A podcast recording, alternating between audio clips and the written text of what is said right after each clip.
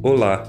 O Filosofia Goiás, mídias digitais dos cursos de bacharelado e licenciatura em filosofia da UFG Regional Cidade Goiás, é um projeto de extensão universitária que está nos principais agregadores de podcasts, no YouTube e no Instagram, e se dedica à exposição do nosso fazer filosófico aqui na cidade de Goiás, antiga capital do estado, e também à promoção da interlocução com a comunidade filosófica nacional.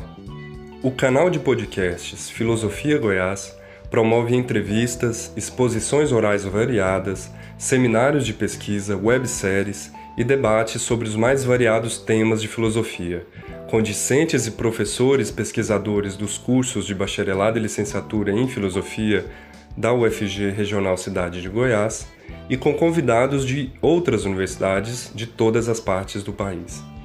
Além de ampliar os debates filosóficos, o Filosofia Goiás pretende promover a interlocução com instituições congêneres e diálogos filosóficos que transitem entre a tradição do pensamento filosófico e as questões do nosso tempo.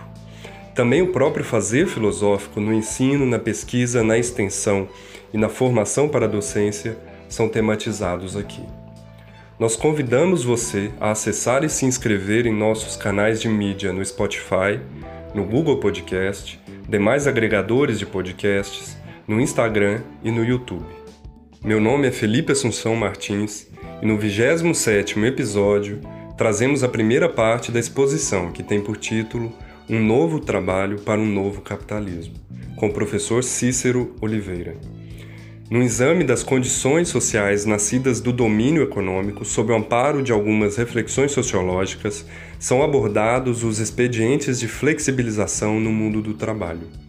A ordem do descontrole é, como o autor procura argumentar, um fenômeno coevo à desregulamentação econômica do trabalho e da política.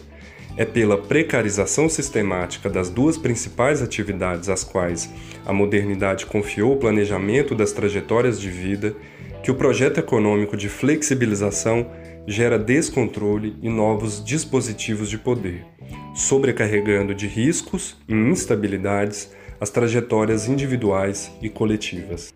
Cícero Josinaldo da Silva Oliveira é professor nos cursos de bacharelado e licenciatura em filosofia da UFG Regional Goiás.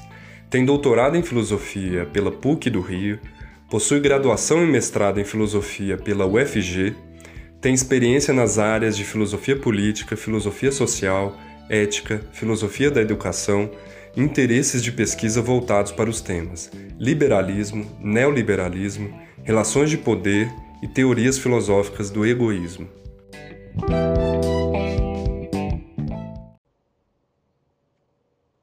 Quando Richard Sennett, em A Corrosão do Caráter, examinou as consequências pessoais do trabalho de curto prazo e flexível, um novo tipo de trabalho que é símbolo dos nossos tempos, admitiu de saída uma radical inflexão na ordem econômica que ele registrou com a expressão novo capitalismo. A flexibilidade é a marca de um capitalismo que agora ataca as estruturas estáveis da operacionalidade, burocracia e males de sua rotina pregressas. O capitalismo renovado demanda um mercado de trabalho desregulamentado e trabalhadores flexíveis, a saber, pessoas de qualidades flutuantes dispostas a assumir riscos contínuos e abertas a mudanças, projetos de curto prazo e sempre menos apoiadas em leis, medidas formais e outros mecanismos de estabilidade que ajudaram a plasmar a imagem do trabalho como carreira. Na introdução para a cultura do novo capitalismo, Richard Sennett sustenta ainda que, a respeito do modo especificamente americano de lidar com o fenômeno da desregulamentação, as mudanças estruturais, por ele descritas com os olhos postos nos setores avançados da economia dos Estados Unidos, não têm certo fronteiras nacionais. Isso envolve tanto o fato de que, mesmo que ali os setores de ponta formem uma pequena fatia da economia, respondem por uma influência cultural muito acima dos valores numéricos que encerram, quanto o fato de que, como disse Daniel Bell, os Estados Unidos têm sido para todo mundo o protótipo do modo de vida burguês. As razões apresentadas por Sennett e Bell devemos acrescentar a franca disposição com que o novo capitalismo, em todas as partes do globo e segundo os trâmites políticos que a economia agora é capaz de mobilizar, se mostra realmente decidido a expandir o domínio da flexibilidade sobre as regras do jogo político de um modo geral e sobre o mundo do trabalho em particular, pois de fato as formas flexíveis e plurais do subemprego se difundem. Há que se sublinhar, portanto, que, embora estejamos situados em um espaço de transições, a extensão do alcance da flexibilidade nos faz testemunhas oculares de uma nova e independente função política da economia. Com efeito, a flexibilização do mercado de trabalho implica o processo de partilha ou redistribuição do poder entre a política local e a economia global, aspecto cuja antinomia introduz uma aporia sem precedentes na própria soberania do Estado-nação. Essa apreciação, que nos reporta um tema central das reflexões de Zygmunt Bauman, é, como mostra o autor, particularmente exemplificada no evento já há algum tempo recorrente, discutido no artigo O Arquiteto do Euro Vai Se Confessar. Neste texto de 1996, Pierre Bourdieu se sente provocado pela declaração aparentemente trivial de Hans Stiemeyer, então presidente do Banco Central Alemão. Em estilo lacônico e com a segurança de quem fala obviedades, Titmeyer, citado por Bauman, sustenta que o que está em jogo hoje na política é criar condições favoráveis à confiança dos investidores, para o que é necessário um rígido controle dos gastos públicos, o alívio da carga tributária a reforma do sistema de proteção social e o desmantelamento de todas as normas rígidas do mercado de trabalho. A qualidade de ser flexível, exigida para o mundo do trabalho do novo capitalismo, refere-se à necessidade economicamente autorreferida de convertê-lo em uma variável ínfima o bastante para ser desconsiderada na trama da economia global marcada pela mobilidade do capital à procura de pastos verdes. A flexibilidade é o dispositivo que neutraliza as incômodas variações e custos que os investidores teriam de arcar no caso de não interporem medidas à antiga rigidez das regras com as quais o Estado Social arbitrava as condições do mercado de trabalho. De forma que o índice e a eficiência da flexibilidade do trabalho, num cenário econômico global em que a própria condição de arbítrio político foi de algum modo subvertida, podem ser aferidas pelo vigor com que os investidores controlam a conduta da mão de obra e esvaziam o seu poder de resistência. Flexibilidade é a qualidade de quem ou do que é elástico, arqueável e se dobra ou se curva sem opor resistência, de quem se acomoda às circunstâncias ou possui disposição para condições de atividade diversas. Em Vidas Pensadas, Zygmunt Bauman sublinhou que quando os políticos pedem aos eleitores que sejam flexíveis, querem na verdade que se preparem para ter mais insegurança no futuro e busquem individualmente suas próprias soluções individuais para problemas socialmente constituídos. Sem minhas palavras, flexibilidade é algo que aponta para um conjunto de circunlocuções que escamoteiam uma nova modalidade de controle de difícil leitura a qualificação sistemática da rotina e da burocracia rígida, mas também a ênfase sobre a adaptabilidade da mão de obra às circunstâncias, estes motes com que a neoeconomia flexível alega oferecer liberdade aos indivíduos, abole as antigas regras do trabalho, mas, ao mesmo tempo, inaugura e põe em funcionamento novos dispositivos de opressão. Sennett e Bauman avaliaram os efeitos desnorteantes que a instabilidade do trabalho e do novo regime flexível instilam nos indivíduos. Essas análises têm em conta o fato de que, de saída, as condições da oferta e da procura no mercado de trabalho são radicalmente assimétricas. Se do lado da demanda por mão de obra, flexibilidade implica a liberdade de se dirigir às partes do globo em que o pasto é mais verde, os lugares que admitem as condições de se considerar o que quer que seja economicamente relevante, do lado da procura se passa ao inverso. Os que recebem as cartas ingressam no jogo em que as regras mudam segundo padrões essencialmente cambiantes dos que operam o capital, aqueles que fazem e desfazem as regras do jogo.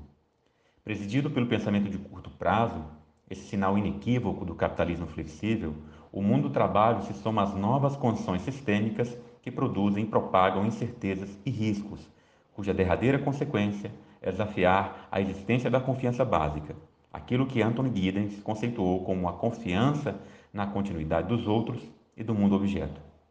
Por ser um aspecto estruturante da existência humana, um fenômeno genérico e crucial ao desenvolvimento da personalidade, a crise da estabilidade no mundo deve repercutir na própria formação do caráter, como registram as pesquisas de Richard Sennett.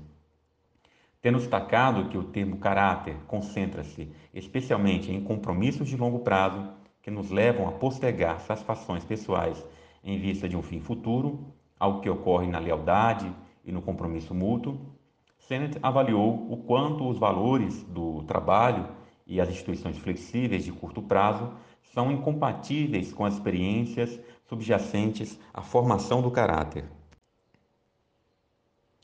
Se na questão do caráter vale os traços pessoais a que damos valor em nós mesmos e pelos quais buscamos que os outros nos valorizem, diz Sennett, importa considerar o que resiste como valor duradouro num sistema flexível, ampla e progressivamente reconfigurado por uma economia de curto prazo. Uma economia que, ao definir o trabalho e distingui-lo com a marca da mobilidade, instaura uma verdadeira antinomia entre as qualidades do bom trabalho e as qualidades do bom caráter. Para Sennett, a substância da vida de trabalho numa economia orientada pelo curto prazo resta inconciliável com o modo como o indivíduo deve conduzir-se eticamente. Afinal, cito Sennett, como buscar metas de longo prazo numa economia dedicada ao curto prazo como se podem manter lealdades e compromissos mútuos em instituições que vivem se desfazendo ou sendo continuamente reprojetadas? Fim de citação. Sennett observa que, no novo mundo do trabalho, as redefinições de mérito e talento remetem agora às qualidades cambiantes do indivíduo flexível, a individualidade ideal do novo capitalismo. A volubilidade da nova economia e do trabalho impõe a decisiva questão do quanto fomenta a experiência social com o efêmero no plano dos valores, além das sensações de estar permanentemente à deriva e em condições de risco.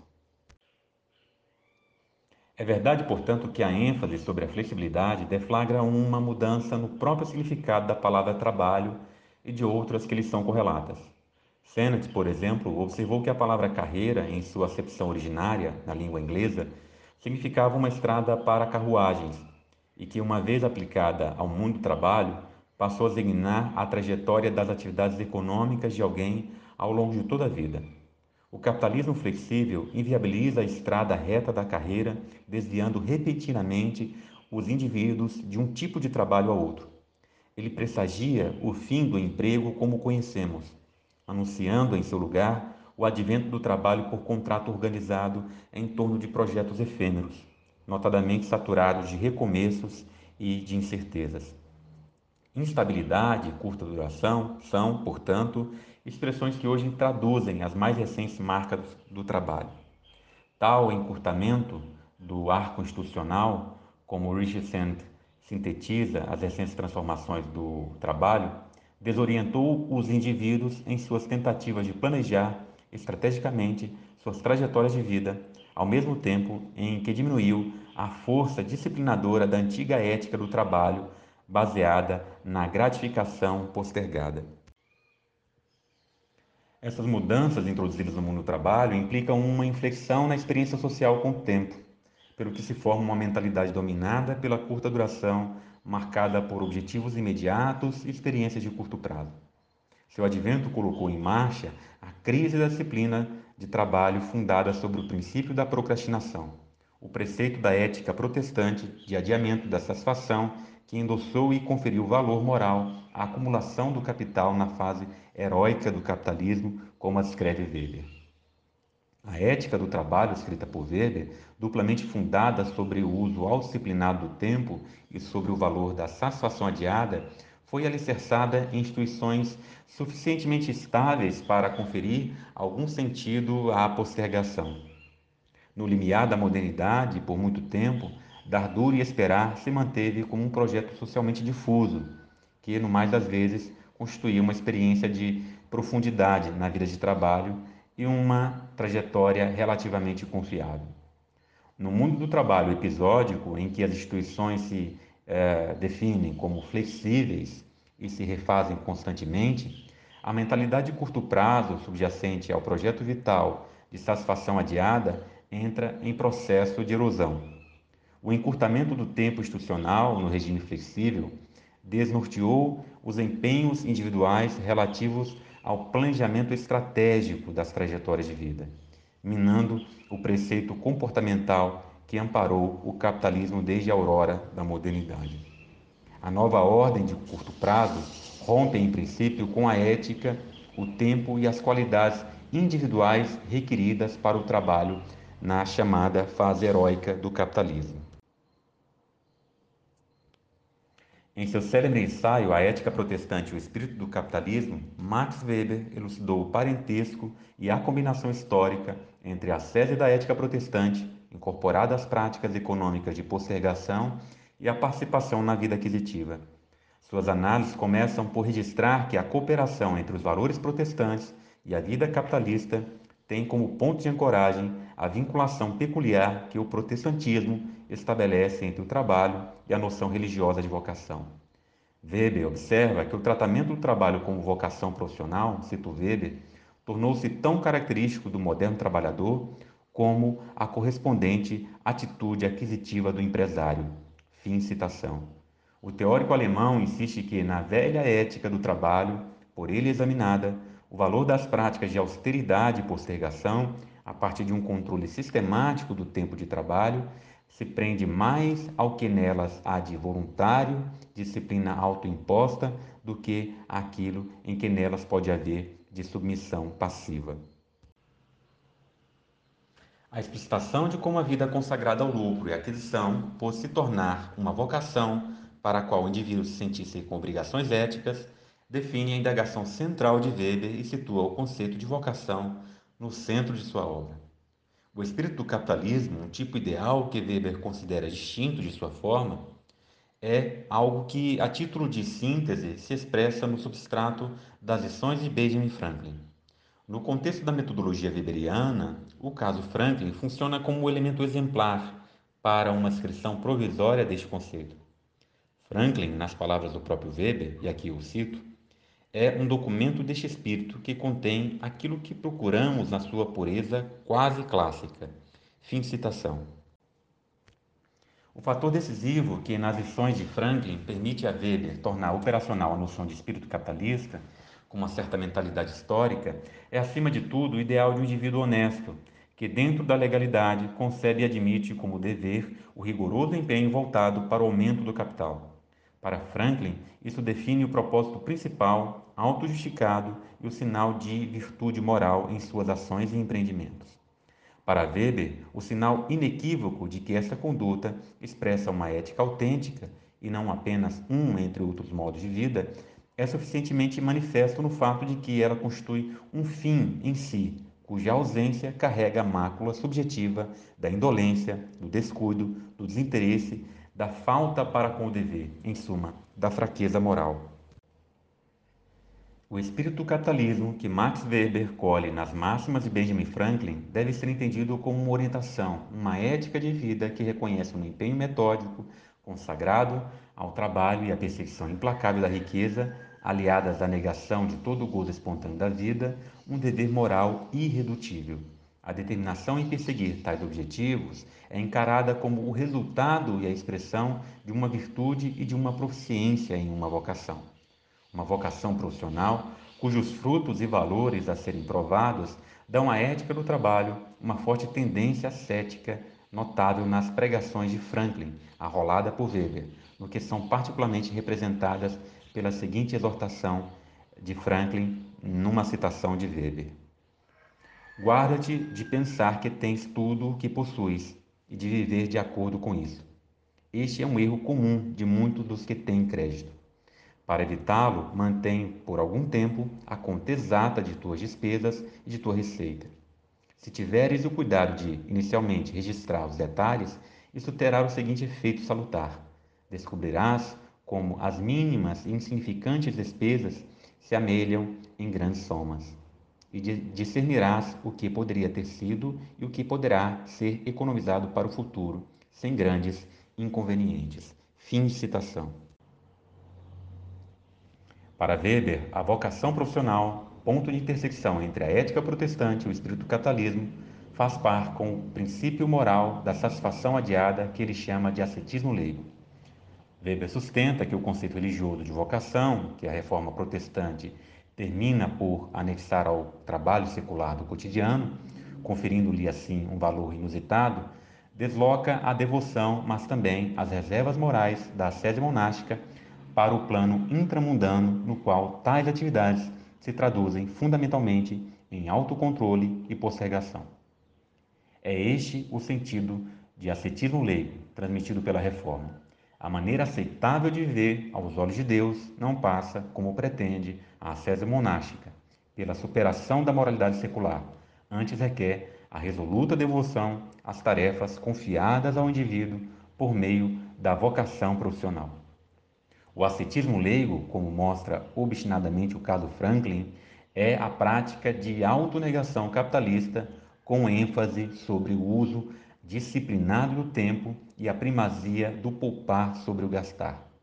Para Weber, não há dúvida de que, e aqui eu cito, já na palavra alemão, alemã Beruf, e quem sabe ainda mais na palavra inglesa calling, existe uma conotação religiosa a de uma tarefa ordenada ou pelo menos sugerida por Deus, que se torna tanto mais manifesta quanto maior for a ênfase no caso concreto. Fim de citação. Weber defende que a responsabilidade na vocação profissional, tão familiar ao capitalismo de seus dias, na verdade a ética social e a própria base desse sistema econômico, não é produto da natureza. Mas também adverte que antes mesmo de construir um hábito formado pelo processo, que é um misto de educação e pressão, com rédeas que estão sob o controle do capitalismo, o compromisso ético com a ideia de vocação, com um sentido estritamente profissional, enquanto cumprimento do dever dentro das profissões seculares, encontrou acolhida e uma posição de destaque no protestantismo a partir de Lutero. Graças à aplicação da noção peculiar de vocação ao trabalho, o capitalismo encontrou na ética protestante um poderoso aliado numa fase decisiva de seu desenvolvimento. Para uma análise um pouco mais precisa da ética protestante de Weber, particularmente atenta ao temperamento, ao tipo de indivíduo implicado na organização de longo prazo, devemos considerar o que Richard Sennett afirma sobre o marco característico da teologia de Lutero, a saber que sua teologia é a teologia do indivíduo e não a do homem como membro de uma comunidade. Isso significa que aquele que houvesse renunciado à idolatria católica dos ícones teria de enfrentar sozinho as questões da fé. O indivíduo protestante é eticamente responsabilizado por seu próprio tempo vivido em particular, por moldar uma história de vida moralmente significativa. E, embora possa controlar uma parte ínfima do que lhe acontece, deve assumir a responsabilidade por toda a sua trajetória. Daí que deva ser tão diligente quanto possível. A declaração de Lutero de que ninguém pode estar seguro de sua própria contrição expressa a dúvida quanto à possibilidade do indivíduo protestante justificar sua história de vida e, ao mesmo tempo, fornece o fundamento para a exigência do empenho zeloso no cumprimento de seus deveres. Essa dúvida que atormenta o cristão protestante é expressa em toda a sua dramaticidade nas doutrinas teológicas da predestinação e da prova de João Calvino. Tudo parte do dogma calvinista de que o homem e o mundo existem para a glória de Deus. A eleição que Deus faz de certos homens também é para a sua própria glória. Aquele que por obras constantes glorifica a Deus, sente subjetivamente assegurada a salvação de sua alma, embora ela de forma alguma decorra de tais obras. Para Calvino, a fé tinha de ser provada por seus resultados objetivos, único meio de fornecer uma base segura para confiar na salvação e aliviar o terror da danação eterna. Ainda que inúteis como meio de alcançar a salvação, as boas obras eram sinais indispensáveis de escolha ou de eleição, cuja dúvida acossava permanentemente a mentalidade protestante.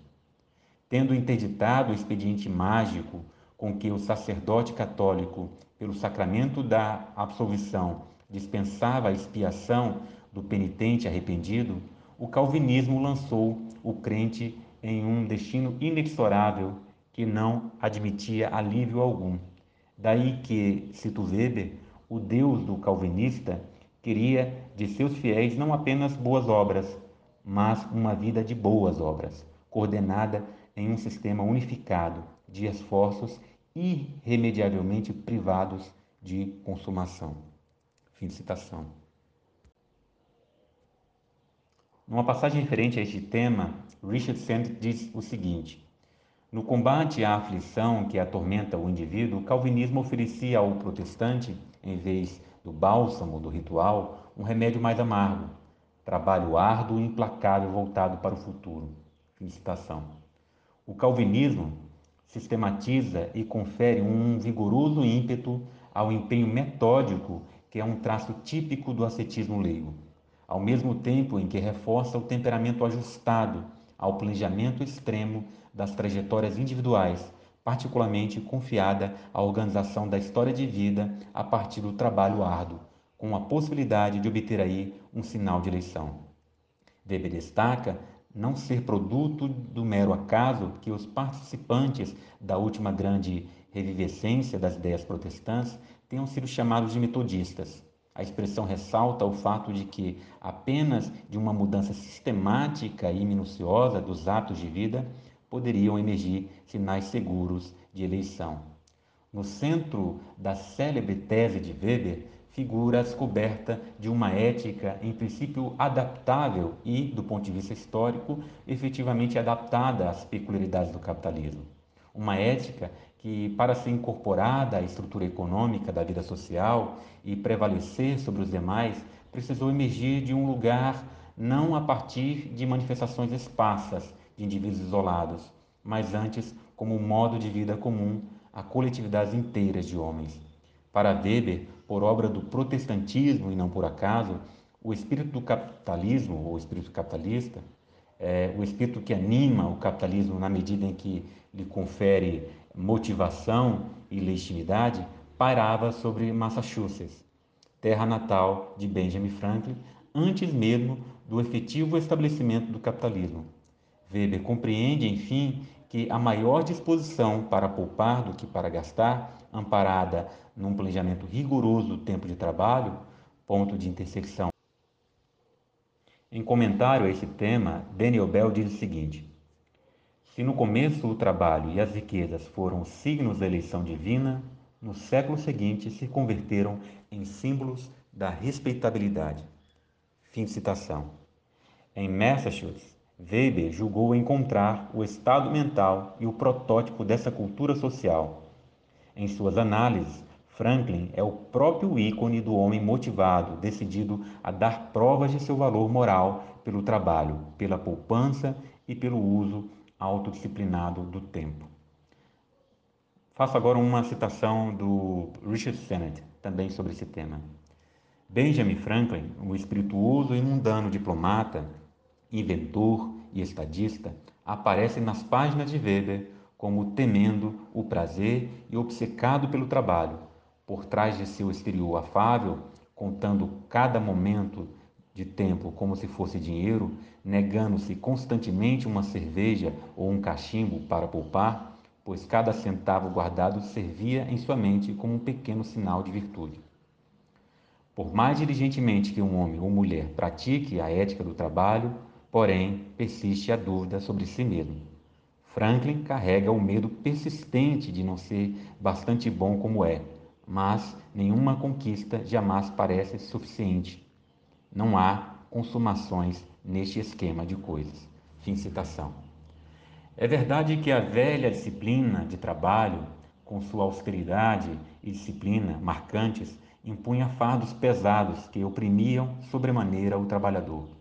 Weber os reconhece quando admite que dar provas de valor individual na forma de ascetismo leigo tendia para práticas autodestrutivas que o compulsório adiamento da satisfação encobre uma fraude, pois uma vez que a aplicação aos esforços de trabalho e poupança nunca se consumam, também as recompensas prometidas jamais chegam.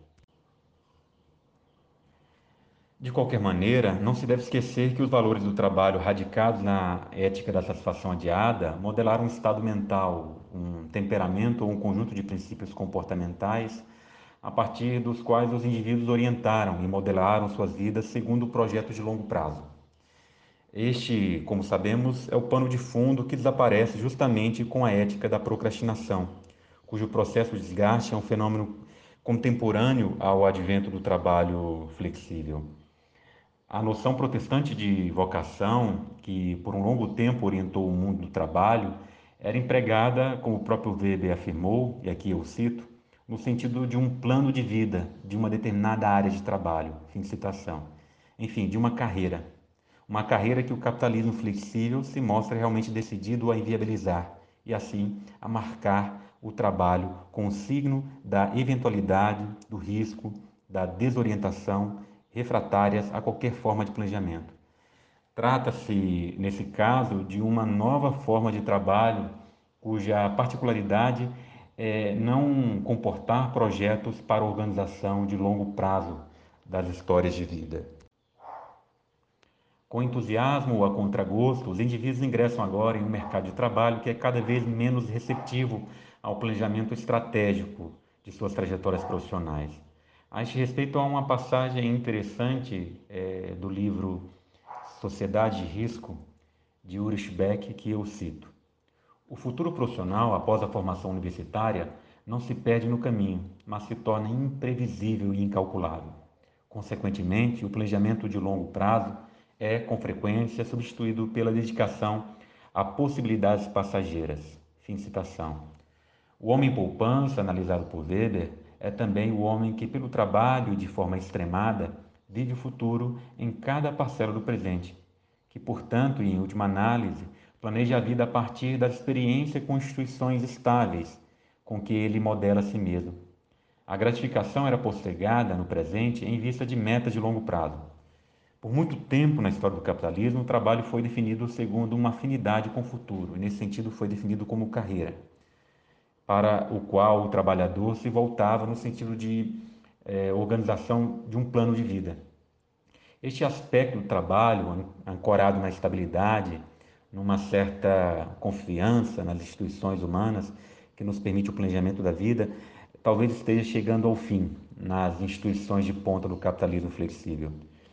De maneira uh, inversa, o trabalho agora se define como errático, como episódico e arriscado. Integra o rol dos dispositivos para uma deliberada reorganização do tempo institucional, que na economia do novo capitalismo e mutante é o tempo de curto prazo.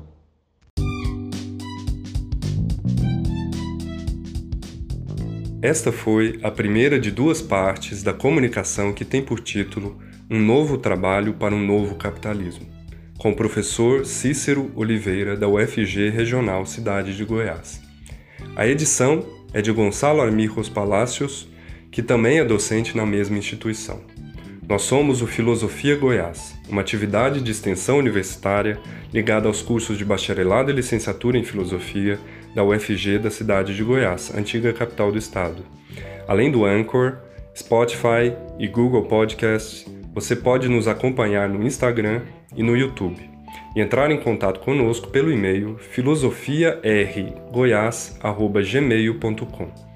Assinando Filosofia Goiás nos aplicativos de podcasts, você fica sabendo de cada novo episódio. Fique com a gente e até a próxima.